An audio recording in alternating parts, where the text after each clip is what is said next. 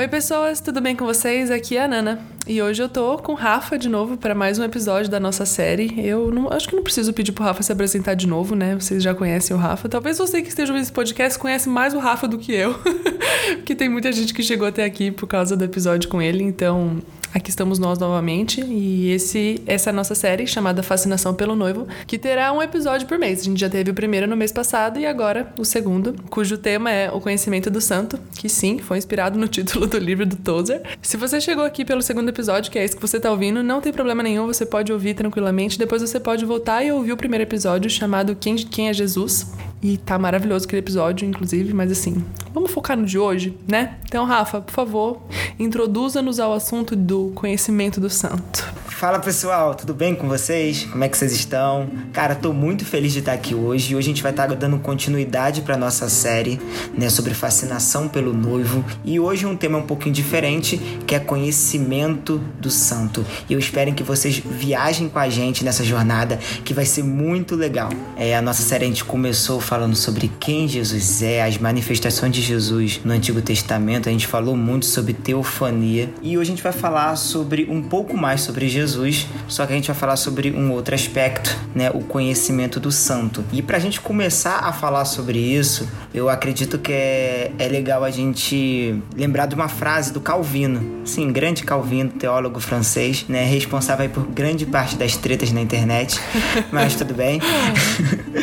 é, ele fala uma frase que é muito interessante, que é o seguinte: o coração humano é uma fábrica de ídolos. Em cima dessa frase, a gente começa a pensar várias coisas acerca de quem nós somos e como nós pensamos. Porque é o seguinte, a gente sempre está disposto a idolatrar algo, a idolatrar alguém, a idolatrar algum objeto, alguma pessoa ou até mesmo um falso Deus. A verdade é que é da natureza humana. A gente sempre está buscando algo que está acima dela mesma. A gente sempre está buscando algo que é transcendente. E assim, porque no, no âmago do nosso ser, lá dentro mesmo, algo nos diz que alguém é digno de adoração. E não só digno de adoração, mas alguém é digno de adoração. Esse ser, essa essa força, ela também ela é capaz de nos auxiliar na nossa frágil condição humana. E baseado nisso, a gente começa a entender uma coisa, cara, existe tipo um buraco no coração do homem. E o homem tá sempre tentando preencher esse buraco de alguma forma. E a verdade é que não dá para ser preenchida por coisas humanas, por fatores humanos, por coisas. A verdade é, é um buraco que é do tamanho de Deus. Então, pra gente entender mais sobre isso, a ideia dessa série é a gente falar sobre Jesus, mas para a gente conhecer o Filho, primeiro a gente tem que conhecer o Pai. Não tem como a gente pular essa etapa. E uma concepção correta sobre Deus, não só de forma teórica, mas de forma prática, ela é essencial para a vida cristã, sabe? Para nossa caminhada cristã.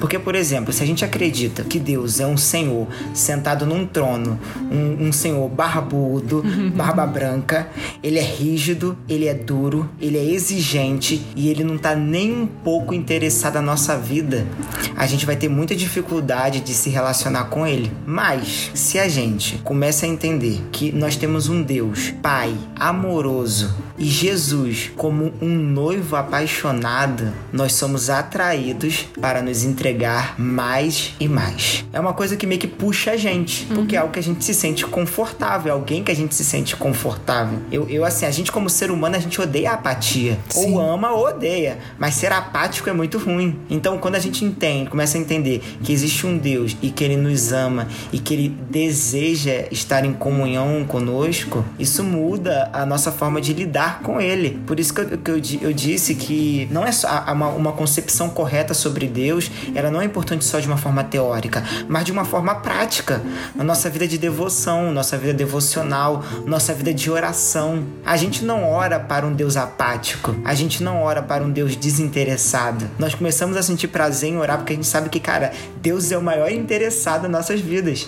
Mais do que a gente mesmo se bobear. Com certeza. Com certeza mais do que a gente mesmo. E nós nos relacionamos com com aquilo que conhecemos, e quanto mais conhecemos, mais nós somos transformados, dia após dia, de glória em glória. Eu vou dar um exemplo muito prático. Quando a gente trabalha numa empresa, a gente precisa entender o que, que a empresa faz, o que, que ela acredita, como é que ela realiza seus processos, tanto interno quanto externos. A gente não consegue trabalhar de forma efetiva se a gente não sabe que tipo de produto a empresa produz, sabe? Qual serviço ela presta. É, eu vou tentar dar outro exemplo também. Mesma coisa em relacionamentos. Por exemplo, quando a gente está estreitando um laço de amizade com alguém, nesse processo a gente acaba descobrindo crenças, hábitos, é, os valores que a pessoa acredita, as características, é, aquele tipo, aquelas manias chatas. A gente acaba descobrindo tudo isso quando você está se relacionando com alguém. E de vez em quando até o NA tipo da pessoa, né?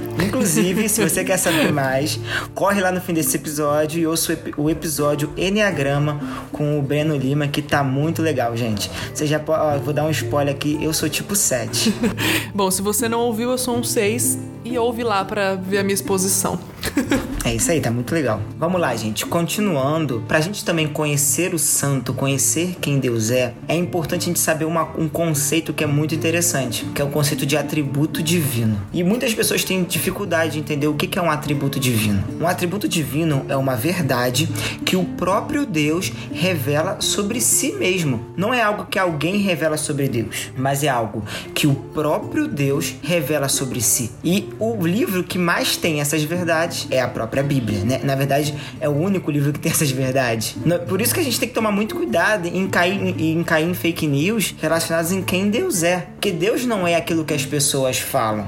A voz de Deus não é a voz do povo. Uhum. Não, mas a Bíblia é a voz de Deus. Então, se a gente quer saber quem Deus é, nós precisamos voltar os nossos olhos para o que realmente importa, que é a Bíblia, que é a palavra de Deus. Porque a gente precisa entender o seguinte: o mesmo Deus que estava no Éden está acima de tudo.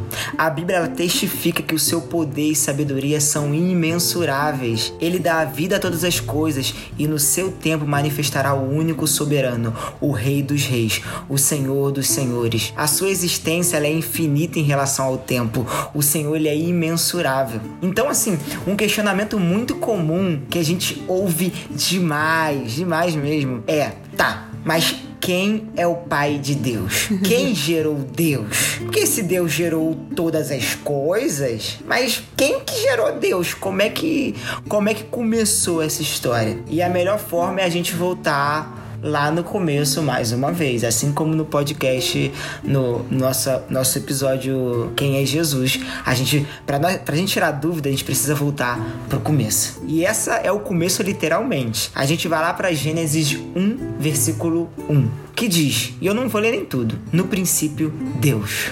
E isso é, é bem claro. Por quê? Porque quando o início começou, Deus já estava lá. O significado disso é incrível, porque dá a gente entender que o Senhor estava lá antes do início de todas as coisas. Antes da fundação do mundo, ele estava lá. E isso é lindo demais. Entender que o Senhor, o criador de todas as coisas, ele não só gerou, ele não só criou o universo, mas antes de toda a criação, o criador esteve presente. E falando em criador, um dos assuntos que as pessoas mais é tem dúvidas né, sobre o Criador, sobre Deus, é o conceito da Santíssima Trindade. Pois a gente fala de um único Deus indivisível que se apresenta na figura do Pai, que é o Criador de todas as coisas, o Filho, Jesus, o noivo lindão, o Espírito Santo, nosso auxiliador e nosso consolador. E assim, só pra gente não se enganar, é um único Deus, três pessoas, mas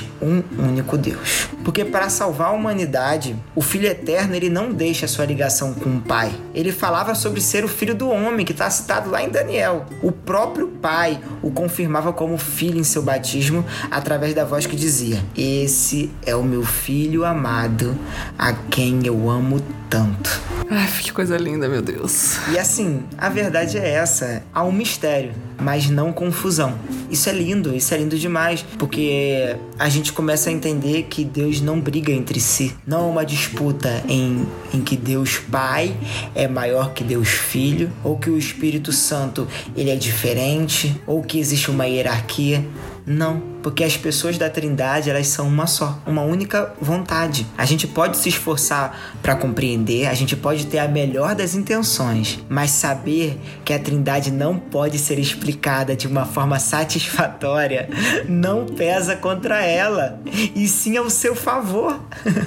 Essa verdade, ela precisa ser revelada para nós, porque é impossível seres humanos pecadores imaginarem um conceito de Yeah. Não, não sei nem palavra para resumir isso. É. Porque não tem, porque é realmente um mistério. Então, em, compreendendo isso, que, que é um único Deus e não são três deuses, mas um único Deus com três pessoas diferentes, a gente começa a entender quem Deus é. E a gente, como a gente falou aqui no começo desse podcast, a gente só pode se relacionar com aquilo que a gente conhece, com aquilo que a gente se sente confortável, com aquilo que a gente se sente bem. Porque Ele é infinitamente perfeito em justiça, retidão e santidade santidade, autossuficiente. Ele não precisa de nós. A gente é que precisa dele, mas ele não precisa de nós. Ele não precisa da nossa adoração para existir. Sabe, tem eu, eu, tem uma série, é, Deuses Americanos, né? É, não sei se você já viu. Não, já ouvi falar. Cara, é, é interessante na série, fiquem tranquilos que não é spoiler. Que assim, os deuses existem na série, os deuses mitológicos, né? Da,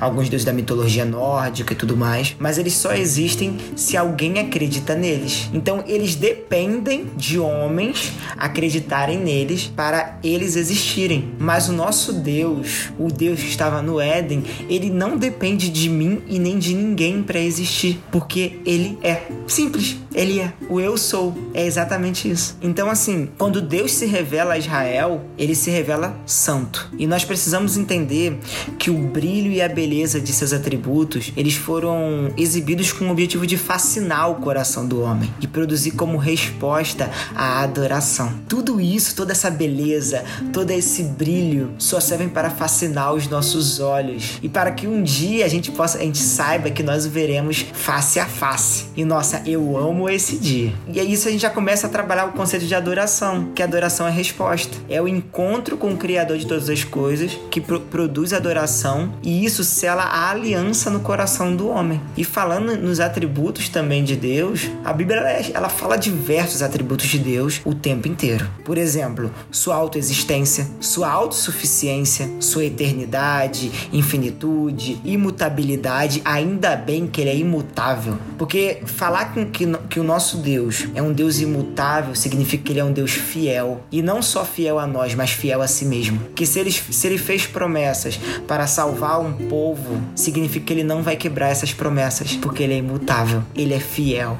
Sua onisciência, sua sabedoria, sua onipotência, transcendência, onipresença, fidelidade, misericórdia, bondade, justiça, graça, amor, santidade, soberania. Esse é quem ele é. Esse é quem ele se revela a nós, míseros pecadores. Esse é o nosso Deus. O Deus de Israel, aquele Deus que estava lá no Éden, aquele Deus que estava com Isaac, aquele Deus que estava com Abraão, aquele Deus que estava com Moisés, Jeremias, Isaías, Amós, Joel, é entender que esse Deus ele não mudou. Ele é o mesmo. Não existe um Deus no Antigo Testamento e outro Deus no Novo Testamento. Não existe um Deus que amadurece. Um Deus que está no, no Antigo Testamento ele é jovem e no Novo Testamento ele já é mais maduro. Não, é o mesmo Deus. Sempre foi o mesmo Deus. E esse mesmo Deus me faz acreditar nas promessas que ele fez para nós, porque ele é imutável. E é muito. É uma coisa até meio engraçada, né? Como é que um Deus perfeito ele se revela a uma humanidade imperfeita? Ele escolhe a, a forma mais incrível para se revelar aos homens. Na plenitude dos tempos, no momento mais sábio, segundo a sua vontade, Deus revela plenamente o anseio de todas as nações. E o anseio de todas as nações é Jesus, o seu filho. A palavra que se fez carne, o verbo que se fez carne e habitou entre nós. Eu acho que é muito legal é a gente entender que aquele que o pai apreciava, ele poderia também ser desfrutado por homens e mulheres de toda raça, tribo e nação. Agora todo mundo poderia conhecer ele. Antes, o próprio Deus se deleitava com a presença do Filho. Mas assim, agora as coisas mudam, porque a própria humanidade agora pode se deleitar na presença do desejado das nações. Jesus, o Filho, o noivo, o noivo que virá. O motivo dessa série existir. O motivo dessa série existir. Mas sabe o que eu acho muito louco que, enquanto estava falando, eu tava pensando, como isso revela o caráter de Deus de pensar em comunidade, né, em relação, porque tipo assim, eu tô aqui com, com eu tô aqui com meu filho. Tá ótimo, mas ele por nos amar ao ponto de dar o seu filho, ele não simplesmente nos dá o seu filho para nos redimir dos pecados, mas ele nos dá o filho pra gente ter a comunhão que ele também tem. Isso é surreal, é mais um dos atributos dele. É, ele ama a comunhão, até sermos um. Então, assim, o Senhor, e isso revela outro, outra, outra característica de Deus, que o Senhor ama a comunhão. O Senhor ama quando os seus filhos estão junto na, juntos na mesa. O Senhor ama quando os seus, os seus filhos, eles sorriem um para os outros. Eles, sabe, eles partilhem o pão. E isso é muito legal. A ceia, né, é, uma, é um exemplo disso. É um exemplo de, de um Deus que ama isso. Ama essa bagunça de fim de ano. Bagunça de fim de ano no Natal, onde sempre tem um tio do pavê. Deus ama essa comunhão. Colossenses 1 diz que ele é a imagem do Deus invisível, o primogênito sobre toda a criação. Hebreus 1, versículo 2 diz que ele é o resplendor da glória e a representação exata, exata, gente, exata né? do seu ser. Tipo assim, Jesus é Deus. É isso. Se tinha alguma é dúvida, é isso. não tem mais. Se você tem alguma dúvida, você não tem mais. Primeiro fala, lá em Colossenses fala que ele é a imagem do Deus invisível. Agora fala que ele é a representação exata do seu ser. Cara, gente só começa a entender que, caramba, então quer dizer que aquele mesmo Deus do Antigo Testamento também veio como homem e andou entre nós. E assim, se a gente quer conhecer a Deus, a gente também precisa olhar para Cristo. E nós temos um Deus que ama se manifestar. E eu acho isso incrível. Ele ama se manifestar a nós. Ele se revela através de tudo que existe. Afinal, toda a criação pertence a ele. Sabe? Imagina o, melhor cenário possível, o lugar que você quer viajar. Então, o Senhor criou isso. Os Alpes suíços foi Deus. Sabe? As cachoeiras de Minas Gerais, Deus. As praias do Nordeste, Deus. É, e eu, eu acho legal que as manifestações de Deus na Bíblia, elas são no mínimo curiosas. Porque assim, para Moisés foi uma sarça ardente. Lá no Monte Sinai foi uma nuvem escura misturada com fogo e relâmpagos. Lá no deserto, uma nuvem de dia e fogo durante a noite. Para Elias foi uma voz mansa. Vozes estranhas, criaturas mais estranhas ainda, luzes ofuscantes, cores brilhantes ao redor do trono. Cara, é incrível como Deus ele se manifesta. E o mais incrível de tudo, a plenitude, é que o Deus maravilhoso veio como um menino. Ele veio como um bebê, um simples menino, uma criança e uma criança judia. E aí a gente pode falar o seguinte: qual a razão disso tudo? São duas. A primeira é porque ele pode, e a segunda é porque é para o seu prazer. Que possamos glorificar Deus revelado a nós. Isso é lindo demais, dá vontade de falar para você continuar falando, dá vontade de falar, não para não continua. Vamos três horas disso aí, ouvindo você falar sobre quão lindo é esse santo. Olha que tem muito mais. Isso não é uma série à toa. Isso não é uma série à toa. É, inclusive, vamos aproveitar e indicar livros. A gente falou muito de um livro, né? O Rafa pegou muito conteúdo para conversar com a gente aqui no último episódio. De um livro que, inclusive, a capa do episódio eu, eu roubei, assim, da capa do livro. E o de hoje também ele pegou muito de um outro livro, mas eu vou deixar ele falar para vocês os livros aqui. Então, gente, é, no, no nosso último episódio, que a gente falou sobre quem é Jesus, eu usei muito um livro chamado As Excelências de Cristo, do Ellen Hood. É muito bom, eu te recomendo, que é um livrão, sabe, uma cristologia, assim, sensacional. Se você quer se envolver nesse mundo, quer aprender mais sobre Jesus, esse livro ele vai te dar um norte muito bom. E no episódio de hoje a gente usou como base o livro O Conhecimento do Santo, do Tozer que está disponível pela editora Impacto. Então é isso, gente. Foi mais uma vez é maravilhoso para mim. Eu amo ouvir o Rafa, eu amo ouvir ele falando sobre Jesus. Então é isso, amigo. Muito obrigado por estar aqui de novo. E vamos embora pro próximo. Mês que, mês que vem, não? De, final de dezembro, a gente tá aí de novo. Final de dezembro, a gente tá aí de novo. Porque um menino nos nasceu e a gente precisa falar disso, né? É isso aí, advento. Aguardem. Então é isso, pessoal. Espero que vocês tenham gostado desse episódio. E aguardem o próximo, que sai ainda esse ano. esse aqui era pra ter saído em novembro, mas assim, caiu no primeiro dia de dezembro, mas finge que era novembro. E a gente tem mais um episódio ainda esse ano com o Rafa. E até semana que vem. Um beijo e um queijo.